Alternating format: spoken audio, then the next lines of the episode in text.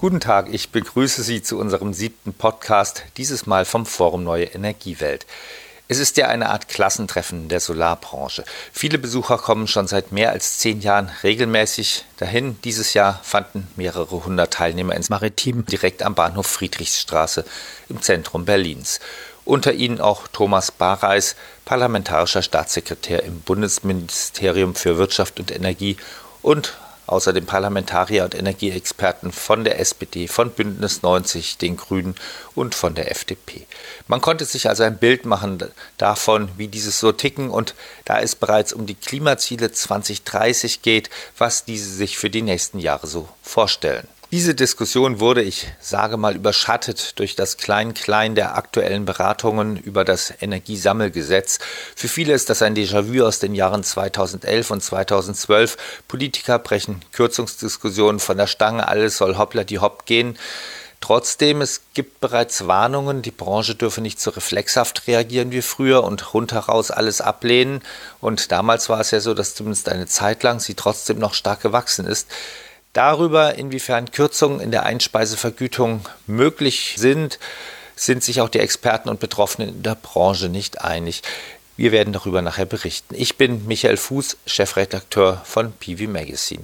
Die Diskussion fand am Donnerstag, den 22. November statt, mitten in der Zeit der Diskussionen und Verhandlungen der Parlamentarier.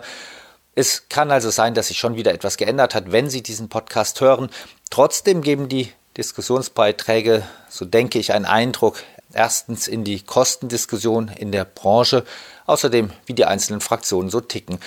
Das ist wichtig, denn nach dem Klein-Klein muss es ja auch weitergehen, sodass hoffentlich auch einmal ein größerer Wurf gelingt. Außerdem hören Sie in dem Podcast heute Beiträge über die Kombination von Windkraft und Photovoltaik. Das haben wir auch auf dem Forum Neue Energiewelt gehört. Da gab es eine Session zum Kohleausstieg. Das ist ein Angebot der Branche an die betroffenen Regionen. Es gibt auch Hintergründe zum Kohleausstieg. Es gibt ein Interview mit Ulrich Winter aus der Geschäftsleitung von Fronius Deutschland zum Markt, zu den Widersprüchlichkeiten der Politik und wie Sektorenkopplung eine Antwort der Branche sein kann. Vielen Dank an Fronius, dass das Unternehmen unseren Podcast unterstützt. Fronius hat nach eigenen Angaben bereits mehr als 1,5 Millionen Wechselrichter verkauft, mehr als 8000 Batterien. Das Zahlenspiel geht weiter. Im Durchschnitt werden am Tag in 1300 Häusern Geräte des Herstellers installiert. Der Fokus des Unternehmens liegt dabei auf dezentralen, ganzheitlichen Lösungen bei privaten Endkunden und Gewerbebetrieben. Das Motto des Unternehmens 24 Stunden Sonne ist das Versprechen, nicht nur Strom, sondern Energie regenerativ zu erzeugen, also auch Wärme und Mobilität zu berücksichtigen. Bezogen auf die aktuelle politische Diskussion ist ein Ziel, mit solcher Art Sektorenkopplung Kohlekraftwerke überflüssig zu machen. 17 Terawattstunden Strom, so rechnet das Unternehmen vor, sind bereits mit Fronius-Geräten umgesetzt worden.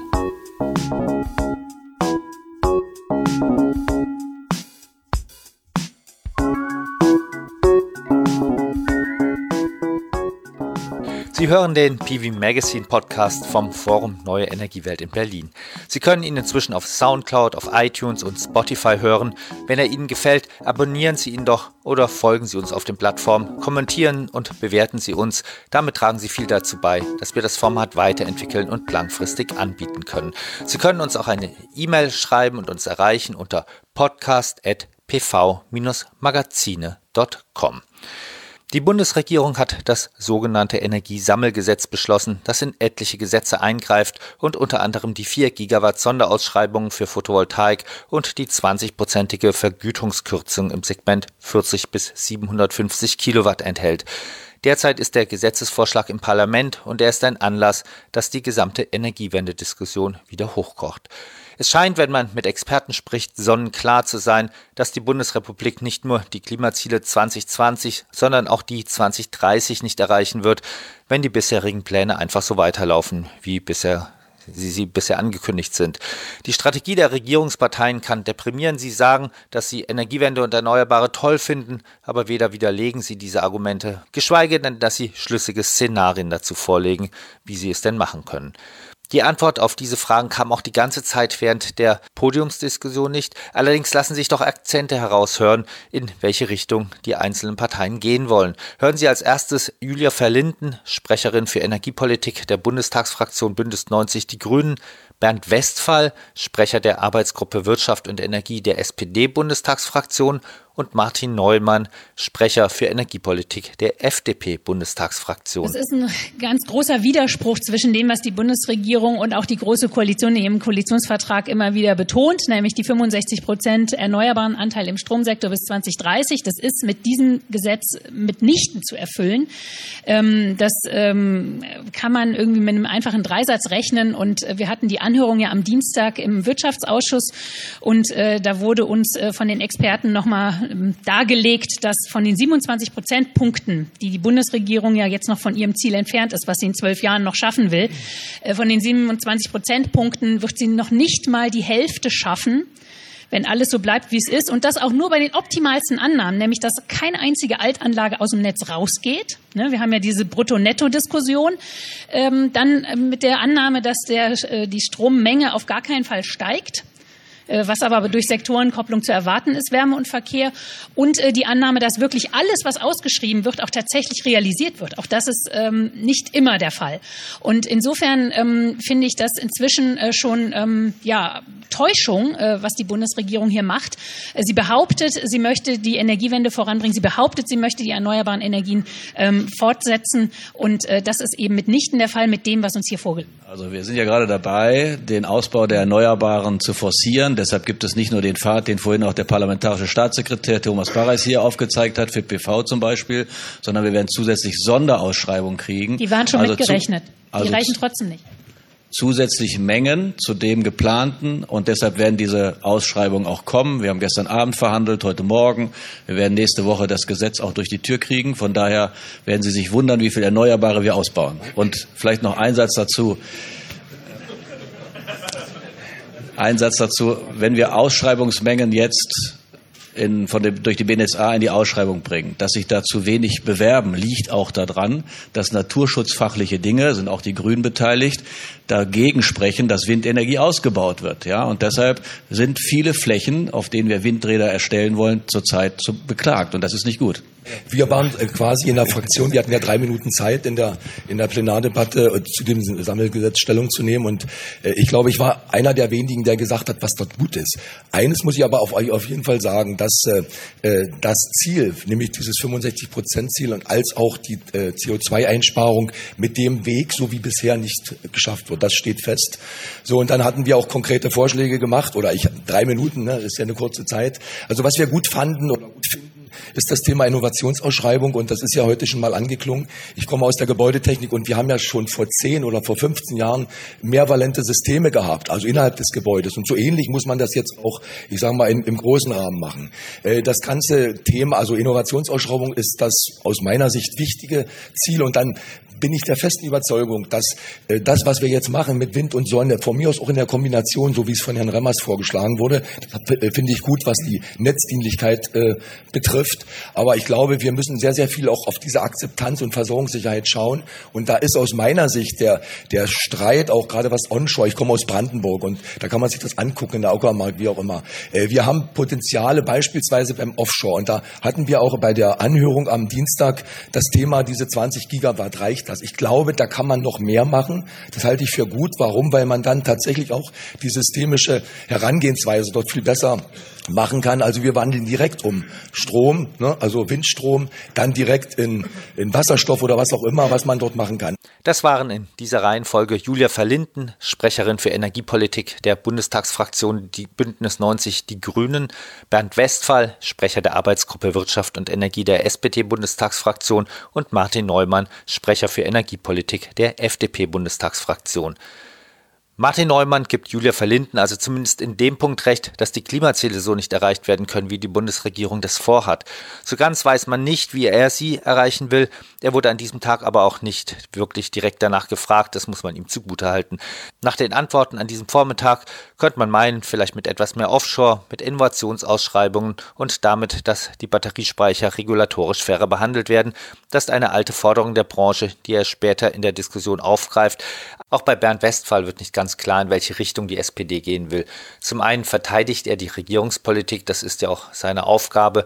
Zum anderen geht er aber auch etwas auf Abstand. Eine Unentschlossenheit, die ihm Julia Verlinden von den Grünen auch schnell vorwirft. Immerhin merkt man an dem Schlagabtausch, dass die Kontrahenten oft miteinander diskutieren und sich auch ganz gut zu kennen scheinen. Hören Sie erst Bernd Westphal von der SPD zur Frage nach einem Masterplan und dann Julia Verlinden. Und einen Masterplan zu machen, da gebe ich Ihnen völlig recht. Unsere Regulatorik, die wir haben, die ist völlig bescheuert.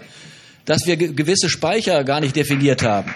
Dass wir unser volatiles Stromsystem dezentral, was wir jetzt haben, das passt nicht zur Regulatorik von, aus der Energiewelt, wo wir herkommen. Deshalb brauchen wir dort eine ganze Menge Schrauben. Sie sehen das Energiesammelgesetz, wie viele Verordnungen und Gesetze das sind. Das ist recht komplex. Das ist nichts für Kleine, sondern für mutige Politiker. Ich meine, diesen Masterplan, das ist jetzt nicht mehr unser Haus, das Wirtschaftsministerium. Ich will jetzt auch nicht drauf rumkloppen, aber ich würde mir da auch ein bisschen mehr Dynamik, Gelenkigkeit wünschen vom Minister, dass er sagt, also es ist ein Riesenprojekt für uns. Es ist wirtschaftlich, ökonomisch eine Chance. Deshalb muss er da auch ein bisschen mehr Gas geben. Also nur auf elektrisch zum Beispiel zu setzen, setzen bei der Mobilität, bei Automobilkonzernen. Das ist Wahnsinn, was wir da machen. Wir werden nicht alle elektrisch fahren können. Wir brauchen eine Wasserstoffstrategie. Und das sind ah, Dinge, ah. die müssen da kommen aus dem Ministerium.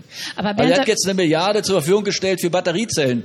Da geben ihn die Unternehmen jetzt von der Stange. Ja, da muss er auch noch was anderes machen. Wir brauchen so ein europäisches Airbus-Projekt für Wasserstoff. Aber Bernd, da müsst ihr euch jetzt auch mal ehrlich machen. Weißt du, und zwar ehrlich. auch ihr als SPD. Ihr könnt nicht für eine super tolle Energiewende sein, Klimaschutz noch und nöcher, das super ambitioniert ambitionierte Ziele festlegen und gleichzeitig könnt ihr nicht an der Braunkohle festhalten. Ihr müsst euch jetzt entscheiden, welchen Pfad ihr einschlagt und dann müsst ihr, weil nämlich zur Energiewende gehört halt. nämlich nicht nur die Erneuerbaren weiter ausbauen, sondern auch die fossilen abschalten. Und dann ist auch wieder sehr viel Platz in den Netzen. Allein Brockdorf äh, ist ein Gigawatt, ähm, Grund, äh, Grunde und Emsland. Also es sind mehrere Atomkraftwerke, die demnächst rausgehen und die im Norden stehen. Und dieses Netzengpassgebiet immer noch als Argument äh, zu nutzen, warum da keine Anlagen gebaut werden können, ist echt Quatsch.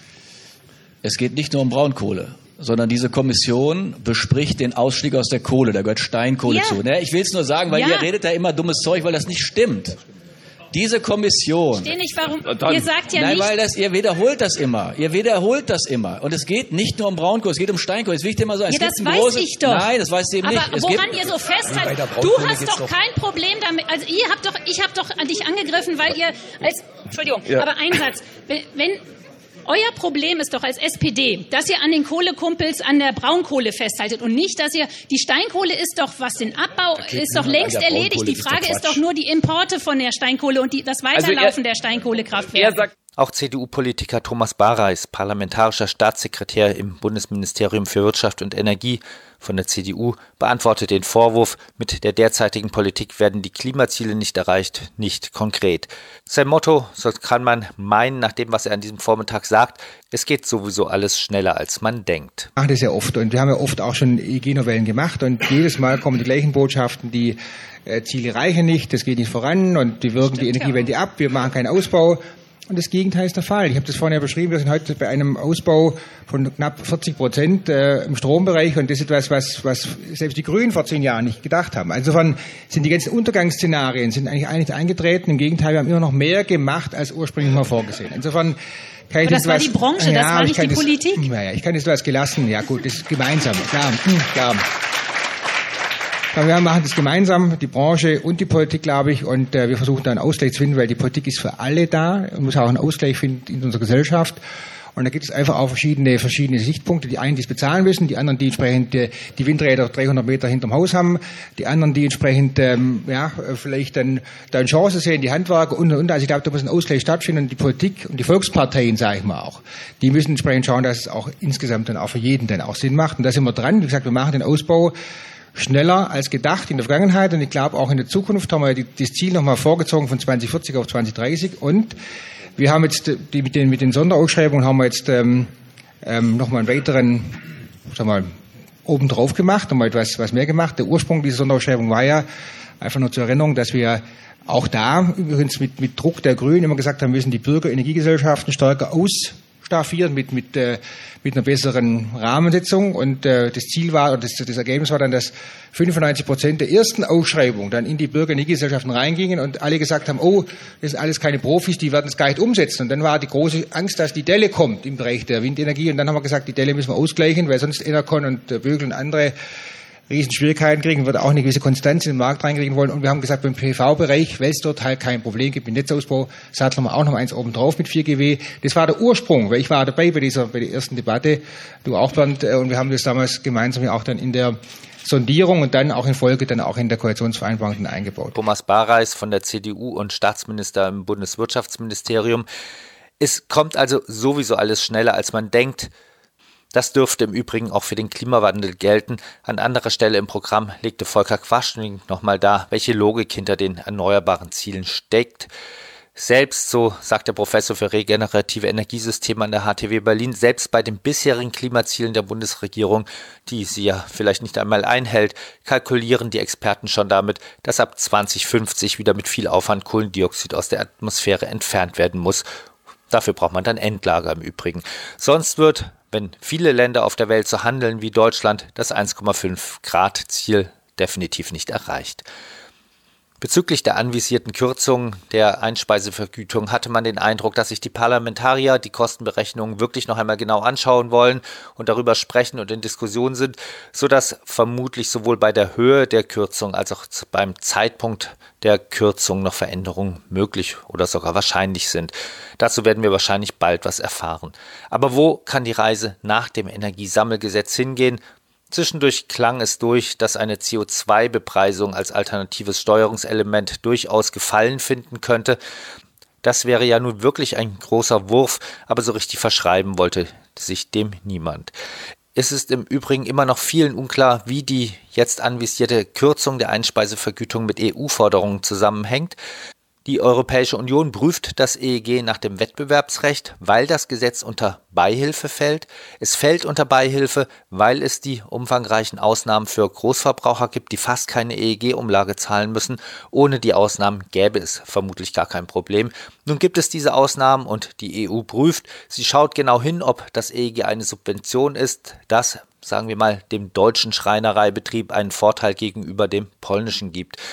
Da scheint es genaue Regeln zu geben, nur wie viel Rendite denn dann für die Solaranlage noch akzeptabel wäre, wie diese berechnet wird, das blieb immer noch unklar. Man hört aber auch immer wieder, die Bundesregierung solle nicht so eilfertig darauf reagieren. Man könne ja auch einmal zurückschreiben, dass man die Vergütung braucht, um die EU-Klimaziele einzuhalten. Ist ja schließlich auch ein Ziel, das aus Brüssel kommt. Bei anderen EU-Anforderungen sei man ja schließlich auch nicht so schnell dabei.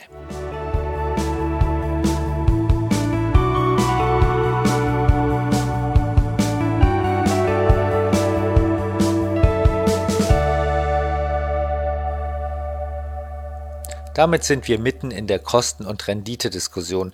Diese wird durchaus auch in der Branche geführt. Auch auf dem Forum Neue Energiewelt hört man viel dazu. Und etliche Experten, die sehen oder sagen bei abgeschaltetem Mikrofon sehr wohl, dass es hohe Renditen gäbe und dass es Luft zum Kürzen gibt. Hauptkritikpunkt ist dann meist, wie schnell diese Kürzungen jetzt über das Bein gebrochen werden, wie schnell sie kommen sollen und dass, wenn das so hoppla die hopp kommt, es eben schwer ist, damit zu planen. Auch bei denen, die Luft zum Kürzen sehen, gibt es auch gibt es Differenzen, wie hoch denn diese, diese Kürzungen ausfallen könnten, ohne den Markt jetzt nachhaltig zu schädigen. Bei angeschaltetem Mikro will das niemand sagen. Zu groß ist die Furcht, instrumentalisiert zu werden, Kürzungen zu rechtfertigen. Doch es gibt auch etliche Unternehmen, die sagen, es gibt keine Luft zu kürzen, die darauf hinweisen, wie unterschiedlich Projekte sind und dass es davon abhängt, wem ein Dach gehört, ob Dachpachten gezahlt werden müssen oder gar eine Dachsanierung. Peter Ziegler von den Elbkraftwerken gehört zu denen und er erklärt uns, warum er der Meinung ist, dass die Berechnungsgrundlage des Bundeswirtschaftsministeriums falsch ist und weshalb eben nicht gekürzt werden soll. Unsere Firma heißt Elbkraftwerke. Genau genommen sind wir Entwickler von Solaranlagen. Wir entwickeln etwa 70 Projekte und arbeiten mit Investoren und Baufirmen zusammen also kennen die komplette Wertschöpfungskette von, vom Bauernhof am Ende bis zum institutionellen Investor. Wir haben ja bei uns auf der Webseite auch eine rege Diskussion darüber anlässlich der jetzt angekündigten Förderkürzungen, wie teuer es eigentlich ist, eine Solaranlage zu bauen. Da gibt es bei uns auch die Fraktion, die sagt, naja, wir haben es ja schon geschafft, dass es deutlich günstiger geworden ist. Da manchmal fallen noch Preise, sagen wir mal zum Beispiel 800 Kilowatt, äh, 800 Euro pro Kilowatt Peak bei einer 500 Kilowatt Peak Anlage. Ähm, Sie haben bei uns auch kommentiert und sagen, das kann man so gar nicht sagen. Warum nicht? Äh, Im Grunde kann ich bestätigen, dass Preise von 800 Euro pro Kilowatt Peak zum Bau einer Anlage funktionieren. Aber man muss die komplette Wertschöpfungskette betrachten. Der Bereich Dachanlagen ist ein Investorenmarkt. Der Endkunde ist ein Investor. Der Investor muss die Dachpacht bezahlen. Die Dachpacht wird heute in einer Summe am Anfang bezahlt. Der Investor wird von einer Strukturierung, Vertriebs-, Finanzinstitution äh, betreut. Wir nennen das Vertrieb, also auch Vertrieb kostet Geld.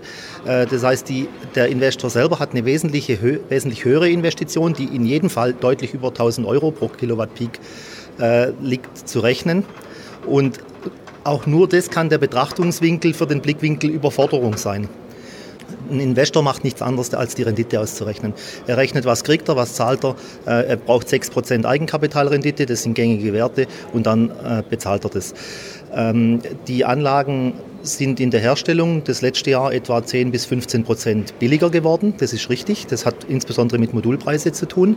Äh, die ähm, Renditen sind gleich geblieben, weil die Einspeisevergütung im Grunde von einer deutlich schlechten Position im Vorjahr mit äh, dennoch dieses Jahr weiter reduziert wurde, genau genommen um 6 Prozent, sodass sich das eigentlich für den Investor kompensiert. Aber es ist immer die gleiche Rechnung, er hat immer die Rendite. Es hat sich in, in dem Verhältnis Erlös zu Investitionssumme im Grunde nicht viel geändert die letzten zwei Jahre.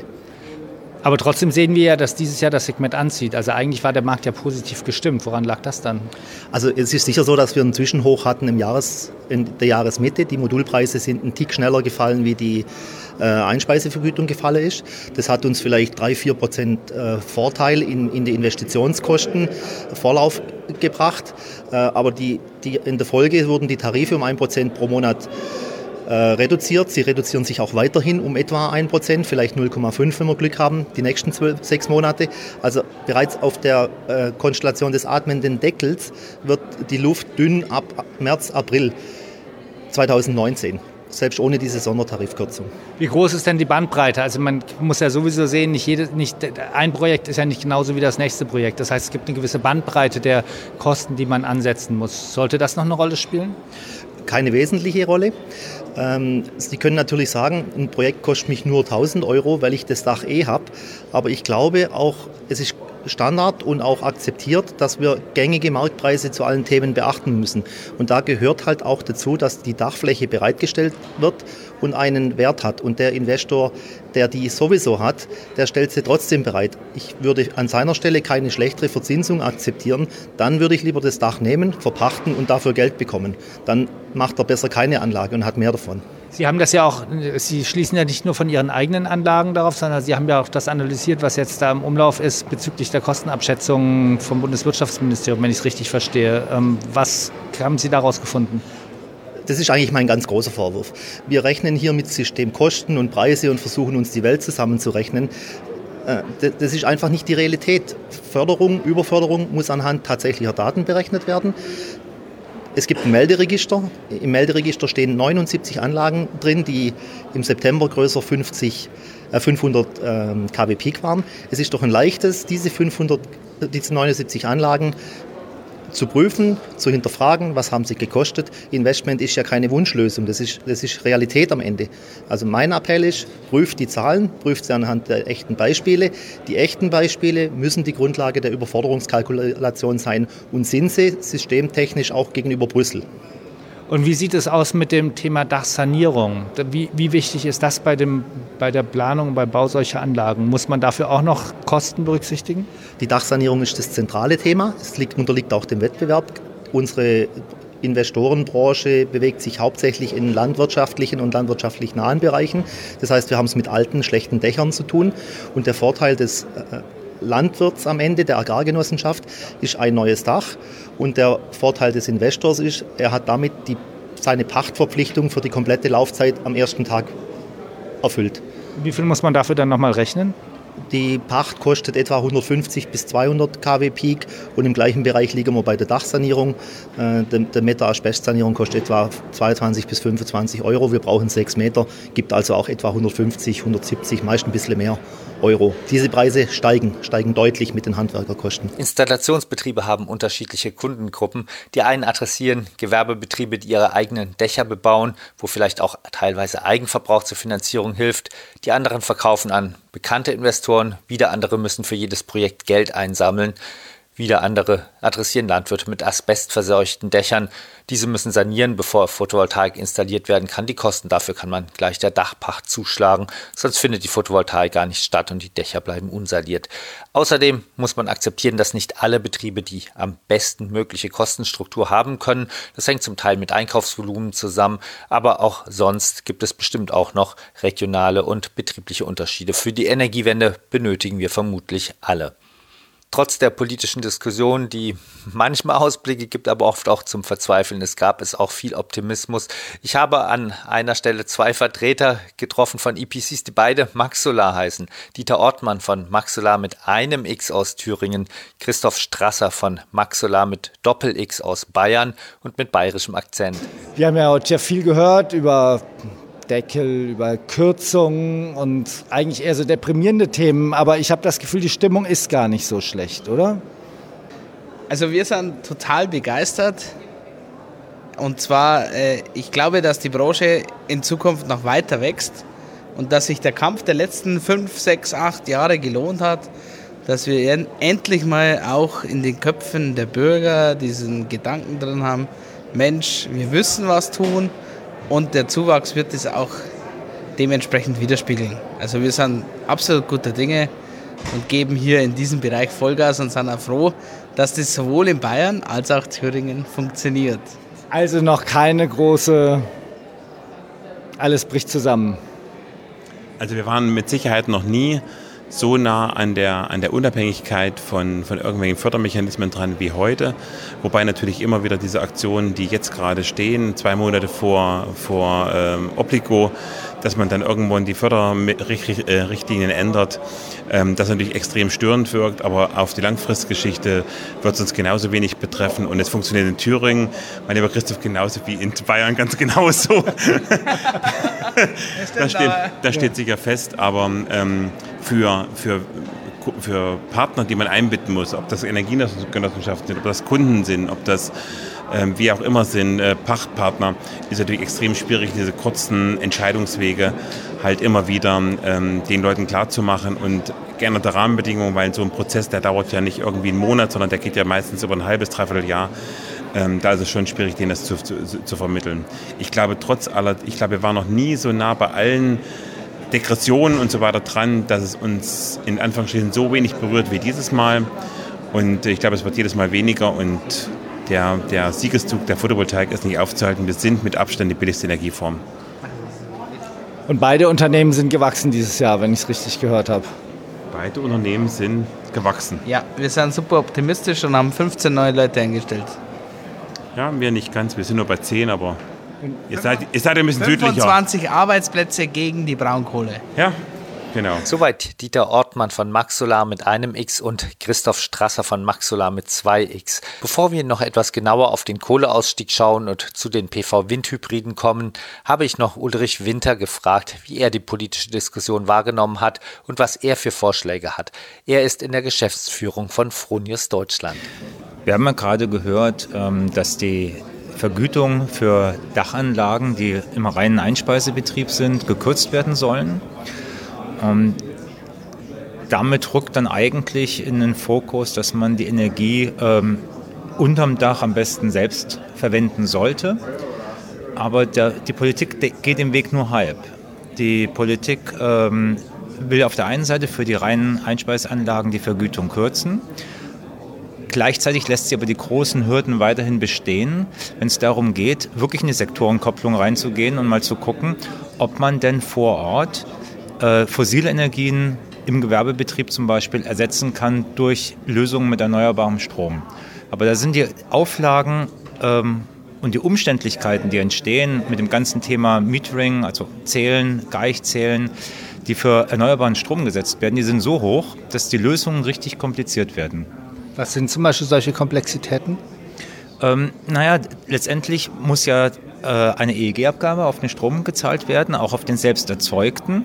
Und gehen wir doch einfach mal ein Beispiel durch. Also ein Unternehmen, das so 500, 600 Mitarbeiter hat, ein produzierender Betrieb ist, besteht ja in der Realität selten aus einem einzelnen Unternehmen. Da gibt es ja ganz oft für das Gebäude die Verwaltungs GmbH, dann hat das Gebäude vielleicht zwei Geschäftsbereiche, äh, die Firma zwei Geschäftsbereiche, jeder Geschäftsbereich ist eine eigene GmbH, obwohl die Mitarbeiter mitunter im selben Großraumbüro sitzen. So, und wenn jetzt die Verwaltungs GmbH die Anlage auf dem Dach betreibt und den Strom liefert, zum Beispiel für die Lampen vom Großraumbüro, dann geht schon damit los, dass ähm, selbst wenn sie den Strom an die eigenen Tochterunternehmen nicht berechnet, diesen aber zählen muss und die EEG-Abgabe berechnen muss. Und jetzt kann man sich fragen, welcher Mitarbeiter, der jetzt das Licht der, äh, der, der Lampe abbekommt, ähm, ist denn jetzt eigentlich der Stromnutzer gewesen? Das lässt sich kaum sinnvoll auseinanderdividieren. Eine sinnvolle Lösung wäre eigentlich ganz einfach. Man müsste die Liegenschaft selber als Energieverbraucher werden und nicht mehr anzufangen zu gucken, wer sitzt in dieser Liegenschaft einfach drin. Also das wäre so mein Vorschlag da rein. Sagen wir, die Liegenschaft ist der Stromverbraucher, irgendjemand betreibt die Liegenschaft. Alles andere passiert wie in einer Blackbox. Wir betrachten die Liegenschaft nur noch mit ihren Schnittstellen.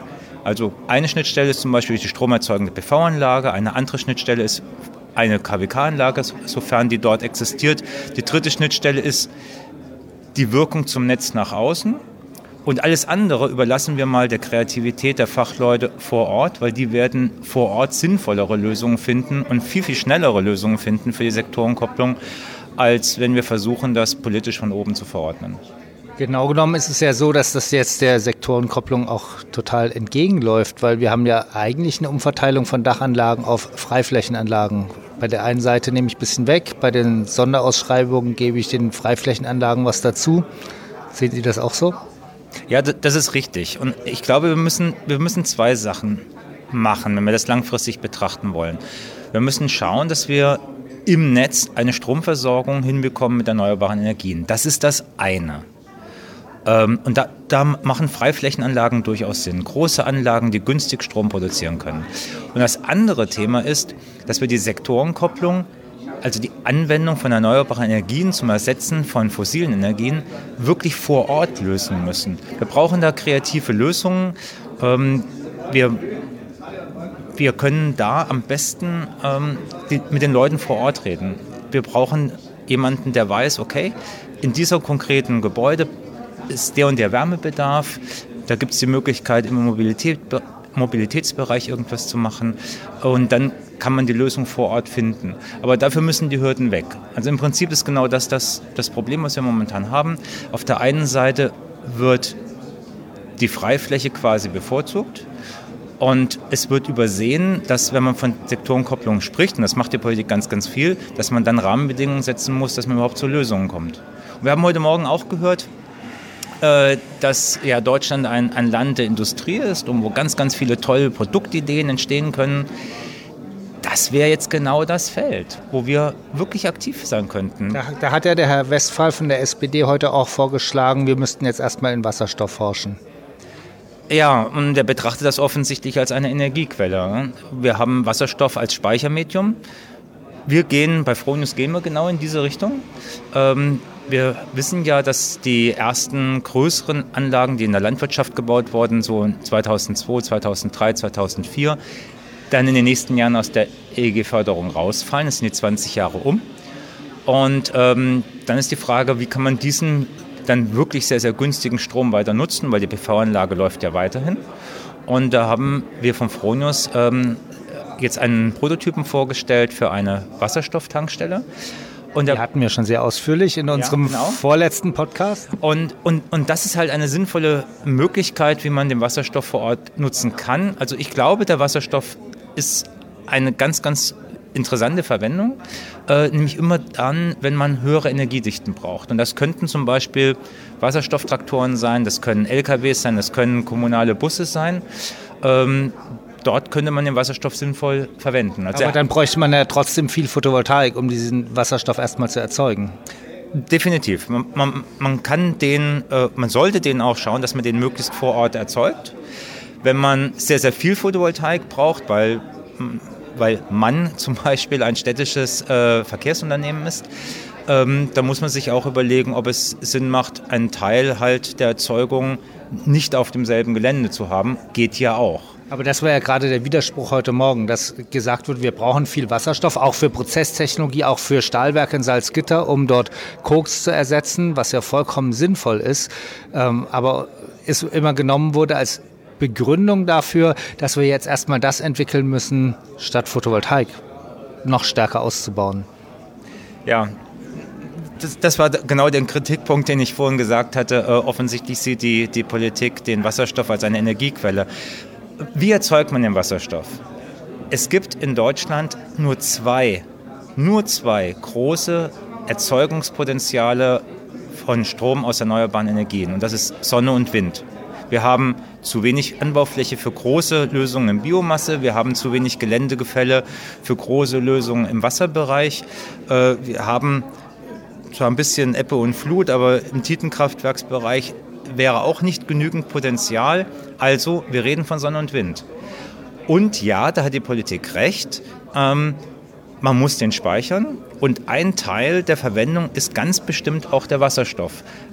Und da müssen wir einfach beides machen. Wir müssen überhaupt erstmal den Strom erzeugen und dafür brauchen wir Sonne, Wind, Sonne und Wind und dann den Wasserstoff in der Menge, wie wir ihn brauchen, halt herstellen und in der Industrie verwenden, in der Mobilität verwenden, dort, wo man ihn dann halt braucht. Kommen wir nochmal zu Ihrem Unternehmen zurück, Fronius. Ich meine, Sie müssen jetzt ja auch damit leben und planen, was die Politik gerade diskutiert. Ist noch nicht beschlossen, ob es wirklich zu dieser Kürzung kommt, die ja vermutlich gerade das Gewerbesegment treffen wird. Wie planen Sie da im Moment? Gehen Sie davon aus, dass das Segment zurückgehen wird? Oder denken Sie, die Unternehmen werden es irgendwie schaffen? Ist vielleicht doch noch ein bisschen Luft in der Rendite drin, sodass der, das Segment weiter gut laufen wird. Ist ja durchaus auch wichtig für Fronius, denke ich mir. Also wir sehen durchaus, ähm, dass es definitiv einen Rückgang geben wird. Der, Markt wird in diesem Teilsegment nicht auf Null fallen, aber er wird kleiner werden, weil natürlich die, die Rendite, äh, die, die möglich war, 8, 9 Prozent ähm, hat man sehen können, ähm, hat natürlich auch Markt getrieben. Was macht Fronius damit? Äh, ja, mit dem Thema gehen wir um. Und das andere Thema ist, dass wir halt wirklich stärker, auch von unserer Seite, dafür werben, dass man den Strom unterm Dach weiter nutzt. Und damit sind wir wieder mittendrin in der Sektorenkopplung. Und Sie kennen ja von uns wahrscheinlich auch ähm, unseren Anspruch, dass wir sagen, wir wollen 24 Stunden Sonne. Und wir wollen 24 Stunden Sonne nicht nur beim Strom, sondern wir wollen die 24 Stunden Sonne generell in der Energie. Das ist einer der Gründe, warum wir im Wasserstoffbereich tätig sind. Es ist ein Speichermedium. Das ist einer der Gründe, warum wir mit Batteriespeichern tätig sind. Und es ist auch einer der Gründe, warum es bei Fronius eine Gesamtlösungswelt gibt rund um das Thema Energie. Das heißt also, ähm, wir haben die Lösung, um solare Wärme zu machen. Also bei uns kann man mit der Sonne duschen, bei uns kann man mit der Sonne fahren, bei uns kann man mit der Sonne sich wärmen. Das geht alles. Und damit sind wir mittendrin im Feld Sektorenkopplung. Es ist das Königsthema. Das ist der Weg, den wir gehen müssen. Nicht nur als Fronius, den müssen wir als Branche gehen. Und deswegen das Plädoyer von vorhin, dass einfach die Hürden in, im Bereich der Sektorenkopplung, die müssen wir wirklich abbauen, weil dann ist ganz, ganz viel möglich und da wird auch die Volkswirtschaft insgesamt profitieren, weil wir dann einfach Produkte hier entwickeln werden, die wir weltweit locker exportieren können.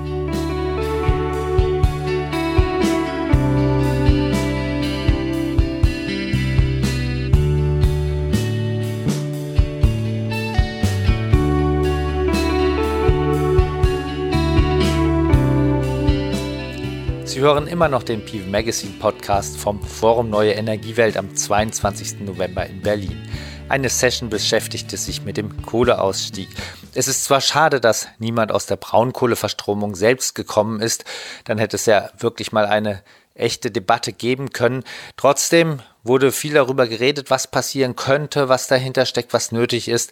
Hans-Joachim Ziesing, Vorsitzender des Rates der Agora Energiewende, sieht den Kohleausstieg in einem größeren Zusammenhang von Verteilungskämpfen. Der eine Teil des größeren Zusammenhangs ist der, dass aus gewichtigen klimaschutzpolitischen Gründen überhaupt gar kein Zweifel daran besteht, dass die Kohlekraftwerke dazu gehören natürlich die Braunkohlekraftwerke erst recht, dass die auf absehbarer Zeit auch wirklich stillgelegt werden müssen, weil wir sonst überhaupt gar keine Chance haben, klimaschutzpolitische Ziele zu erreichen. Der andere äh, allgemeine Problemkreis ist natürlich, es gibt davon Betroffene.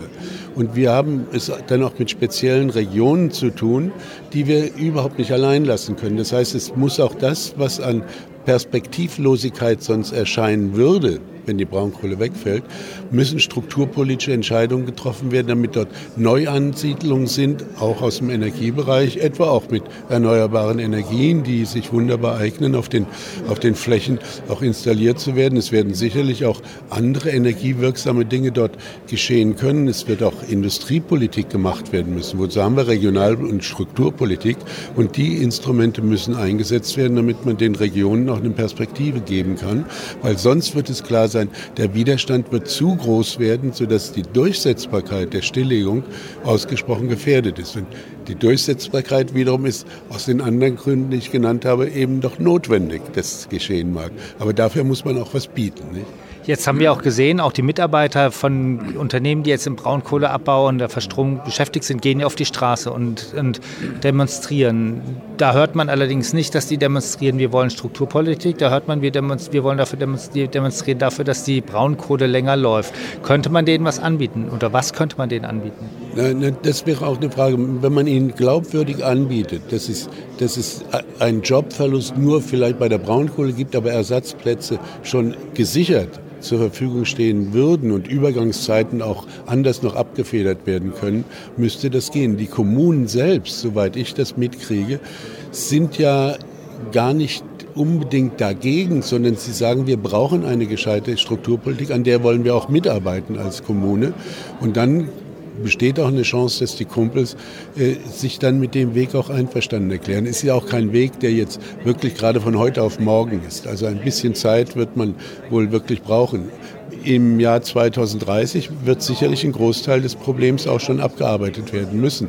Und das wird dann ein bisschen aus meiner Sicht das Problem, dass möglicherweise die strukturpolitischen Erfolge langsamer kommen als die strukturpolitischen Nachteile der Stilllegung. Also das muss man, glaube ich, noch sehr, sehr zeitlich koordinieren, damit da kein, kein zu großer Zwischenraum äh, zustande kommt, der dann natürlich auch nur zur Entmutigung führen würde.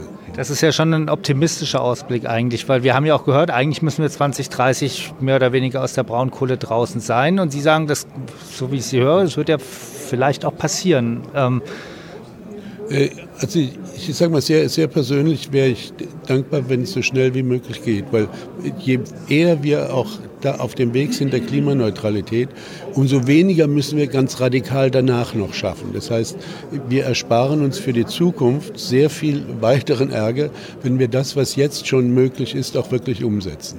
Insofern äh, würde ich auch sagen, dass man bei der, bei der Frage, wie man mit den Kumpels umgeht, äh, auch durchaus sich überlegen kann, welche, sagen wir mal, auch individuellen Kompensationen es geben kann. Nicht? Man kann natürlich auch, auch Vorruhestandsregelungen sozial und materiell abfedern. Da muss äh, Geld bereitgestellt werden, das ist, das ist gar keine Frage. Nicht? Aber auf dem Weg wird man was tun müssen. Und sehen Sie, dass sich da schon Lösungen abzeichnen? Also ich, mein Eindruck war ein bisschen, äh, als man den Zwischenbericht der Kohlekommission sich angeguckt hat, dass es, dass es zumindest so etwas wie einen Hoffnungsschimmer gab, dass es sein könnte. Im Moment scheint die Lage wieder etwas diffus zu sein, aber äh, da schien die Kommission eigentlich schon auf ganz gutem Weg zu sein. Ob das jetzt noch immer so ist, äh, dadurch, dass offensichtlich jetzt schon wieder über eine Verlängerung gesprochen wird, macht einen dann ein klein wenig skeptisch. Vor allem die Gewerkschaften, die haben ja, das, ich glaube, der, der, der, Passus, wo es um die Zeit ging, der stand ja noch in Klammern. Und ja, ja. gerade die Gewerkschaften wollten das länger haben. Das heißt, man muss ihnen noch mehr bieten. Ja, ich, ja das und ich glaube auch, äh, es ist ja auch offensichtlich darüber gesprochen worden, dass man auch den Unternehmen Kompensationen gibt für die Stilllegung. Nicht? Dass man ihnen insofern die Stilllegung abkauft. Nicht? Äh, heißt natürlich trotzdem, dass die Gewerkschaften, die für die Leute auch zuständig sind, dass man denen dann auch, auch etwas, etwas bieten muss.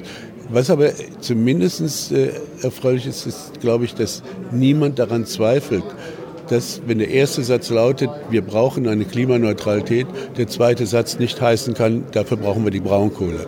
Äh, das heißt, das passt nicht so richtig zusammen und das ist auch, soweit ich das sehe, äh, in Vassiliadis klar. Haben Sie das Gefühl, hier, wird, hier in dem Saal wird ja auch immer mal wieder geklatscht zwischendurch. Man sieht auch, wie die Leute mitgehen, ähm, dass es da zu wenig Empathie gegenüber den, den Menschen in den Braunkohlerevieren gibt oder zu wenig Kenntnis oder die Branche ja, zu wenig nachdenkt?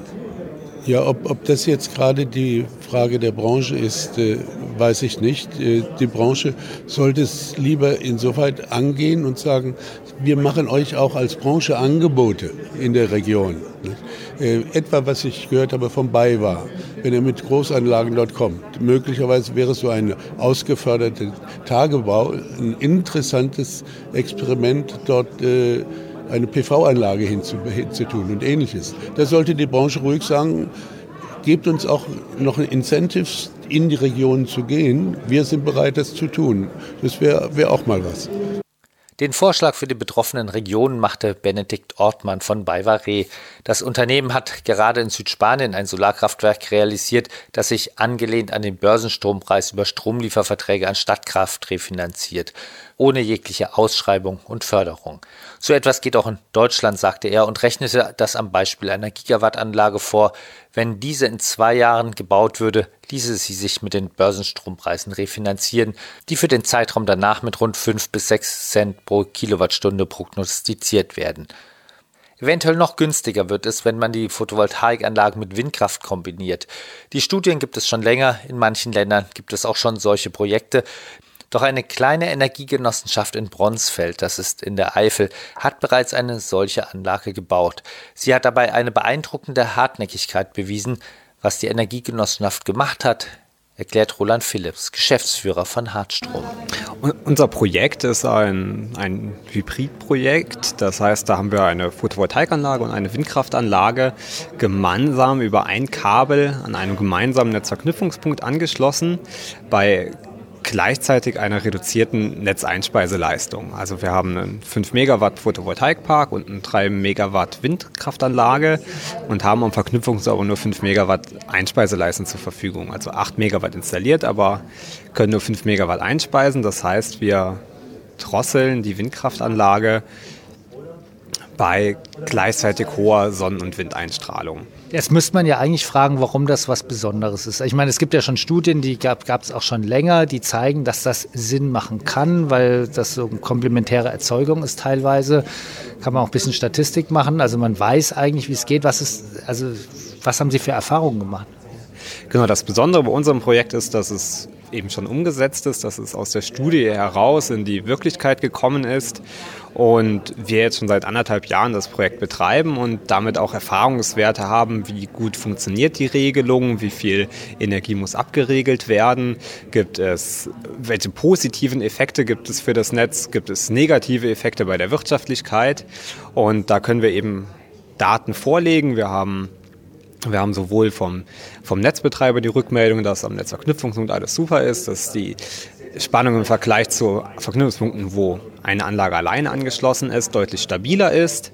Ähm, wir haben von uns, aus, von wirtschaftlicher Seite aus, die Erfahrung gemacht, dass wir deutlich unter einem Prozent der Erträge abregeln müssen. Also wir bewegen uns da eher im Bereich 0,5 Prozent. Und das da ist natürlich auch die Brücke, wenn man jetzt in Richtung der Braunkohlegebiete denkt, ähm, wie man diese Region neu nutzen kann. Dort haben wir durch die bestehenden, aktuell noch laufenden Kohlekraftwerke große Einspeisekakapazitäten vorhanden. Aber wenn wir uns jetzt nur auf eine Technologie konzentrieren würden, würden wir diese Anschlüsse quasi nur einfach nutzen. Über das System des Hybriden können wir eigentlich diese Anschlüsse doppelt nutzen. Wir können in den Braunkohlegebieten direkt Solarkraftanlagen und Windkraftanlagen gemeinsam entwickeln und gemeinsam an die alten Kraftwerksanschlüsse anschließen. Und zwar mit mehr Leistung, als die Kraftwerke selber hatten. Sie haben da ja auch Zahlen zu, also man kann, sich, man kann sich ja angucken, wie lange ein Solarkraftwerk normalerweise läuft im Jahr, ist natürlich einfach durch die Nacht begrenzt, ähm, wie lange Windkraftanlage läuft und wie lange die beiden zusammenlaufen. Was kommt da raus? Genau, also bei der Solarkraftanlage ist es natürlich relativ einfach, die produziert halt im Schnitt ein halbes Jahr. Ein halbes Jahr ist Nacht, da produziert sie nicht. Ähm, äh, und von den Volllaststunden her kommt man so auf rund 1000 Volllaststunden bei einer Photovoltaikraftanlage. Da ist auch relativ egal, wo man sich in Deutschland bewegt. Klar, es geht mal 100 Stunden hoch, 100 Stunden runter, aber so in dem Raster liegen sie alle. Bei einer Windkraftanlage ist es natürlich spezieller, da kommt es halt sehr stark auf den Standort an, aber auch da in der Regel landet man so bei 2000, vielleicht 2500 Volllaststunden, wenn man abseits der Küste sich bewegt.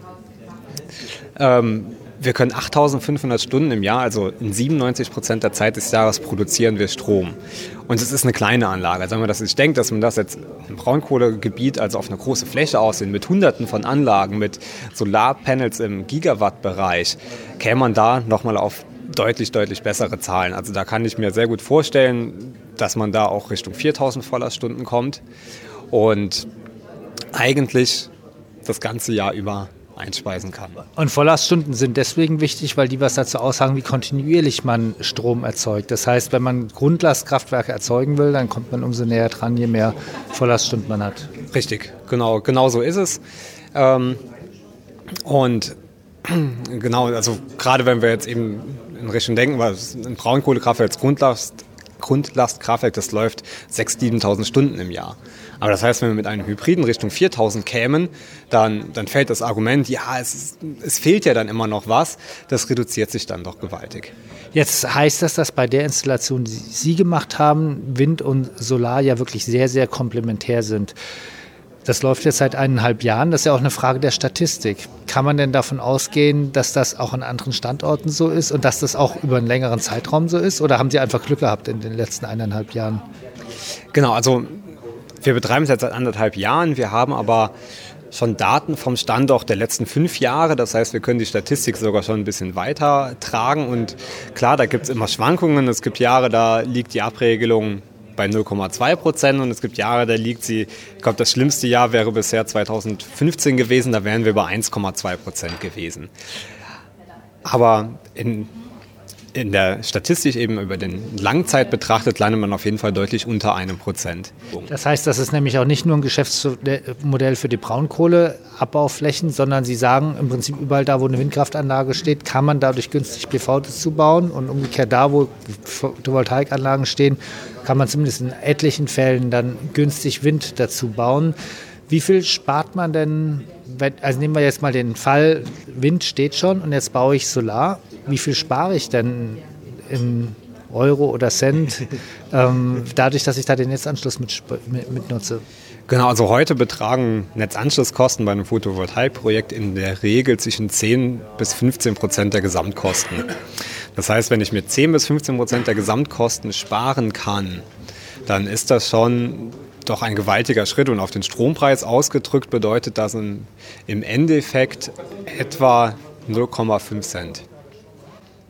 Aber wie gesagt, es geht ja nicht nur um das Monetäre, dass man günstiger zubauen kann, sondern Sie sagen, Sie tun dem Stromsystem was Gutes damit.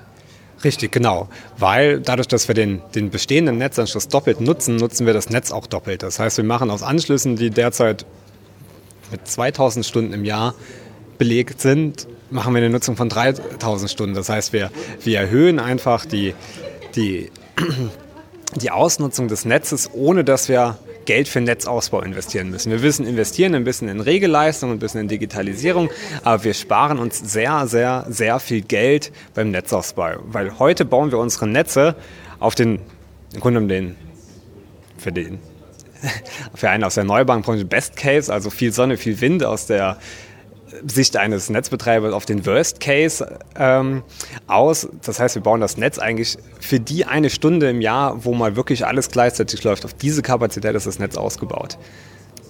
Und wenn wir es schaffen, durch geringe Eingriffe, durch Hybridanlagen, die sich untereinander bereits ausregeln, dann sparen wir uns Milliarden beim Netzausbau.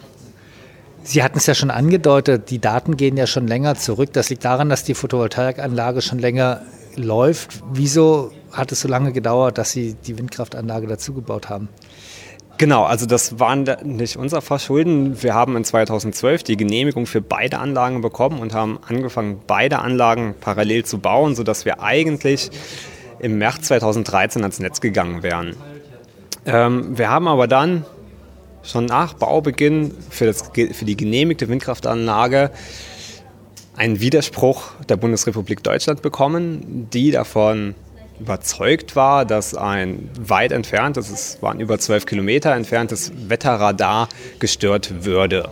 Bundesrepublik Deutschland heißt Bundesregierung oder ähm, Behörde? Genau, genau, also der, der, der Kläger ist die Bundesrepublik Deutschland gewesen, vertreten durch den Deutschen Wetterdienst, der dem Verkehrsministerium unterstellt ist. Also im Grunde genommen hat das Verkehrsministerium versucht, dieses Projekt zu verhindern. Und warum war, das, war der Radar wirklich gestört? Nein, also es ist durch alle rechtlichen oder durch alle Gerichtsinstanzen gegangen, also Verwaltungsgericht, Oberverwaltungsgericht und auch vom Bundesverwaltungsgericht. Und bei allen Gerichten ist festgestellt worden, dass es keine negative Beeinflussung des Wetterradares gibt. Und das hat fünf Jahre gedauert. Das hat fünf Jahre gedauert. Deswegen ist die Windkraftanlage eben leider jetzt erst Mitte 2017 in Betrieb gegangen und nicht wie geplant schon 2013. Sie haben da ja eine erstaunliche Hartnäckigkeit bewiesen, würde ich mal sagen. Viele hätten ja vielleicht beim zweiten Gericht oder irgendwann mal an, beschlossen, sie lassen es jetzt sein. Sie sind ein ganz junges Unternehmen, wenn ich das mitgekriegt habe. Ähm, wie kommt das, dass Sie da weitergemacht haben und wie sind Sie aufgestellt, dass Sie sich das überhaupt leisten können? Genau, also gut, wir waren in der glücklichen Situation, wir hatten ja eine Genehmigung. Das heißt, wir mussten nicht auf Vollziehbarkeit der Genehmigung klagen, sondern die Genehmigung war beklagt. Das heißt, wir waren erstmal in der Rolle, dass wir abwarten konnten, was die Gerichte entscheiden. Wir haben natürlich sehr, sehr, sehr viel Arbeit, äh, vor allem Arbeitszeit reingesteckt, die, die Schriftsätze zum Gericht halt entsprechend mitzugestalten, Auswahl von Gutachtern und den ganzen Prozess positiv zu begleiten und auch zum Ergebnis zu führen, der es dann geworden ist, äh, dass wir die Anlage bauen konnten. Äh, wir standen dann am Ende natürlich aber vor der Frage, ich meine, in vier Jahren hat sich sehr viel geändert. Das EEG hat sich komplett geändert. Die Anlagentechnik hat sich geändert, die Anlagenpreise haben sich geändert und wir standen einfach vor einer komplett neuen wirtschaftlichen Situation.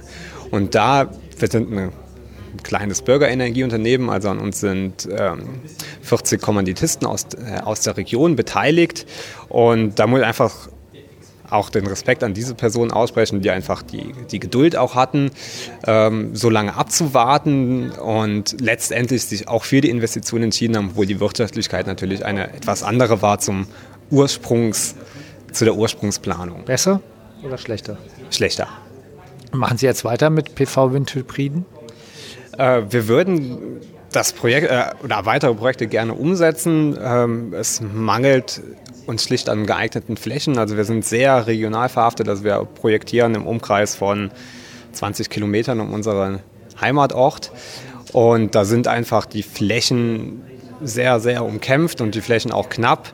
Und gerade mit der aktuellen Gesetzgebung in Rheinland-Pfalz, mit den neuen Abständen und so weiter, sind eigentlich keine Flächen mehr verfügbar. Das heißt, aktuell bauen wir noch PV-Anlagen, aber aus dem Windkraftanlagengeschäft mussten wir uns leider überwiegend zurückziehen. Das war unser siebter Podcast, dieses Mal vom Forum Neue Energiewelt. Noch einmal vielen Dank an unseren Sponsor Fronius. Wir sind interessiert daran zu erfahren, wie Ihnen der Podcast gefallen hat. Schreiben Sie Ihre Meinung in die Bewertungsfenster bei SoundCloud, iTunes oder Spotify, wo auch immer Sie uns hören, oder schicken Sie uns eine E-Mail an podcast.pv-magazine.com. Ich verabschiede mich für heute. Danke fürs Zuhören und bis zum nächsten Mal.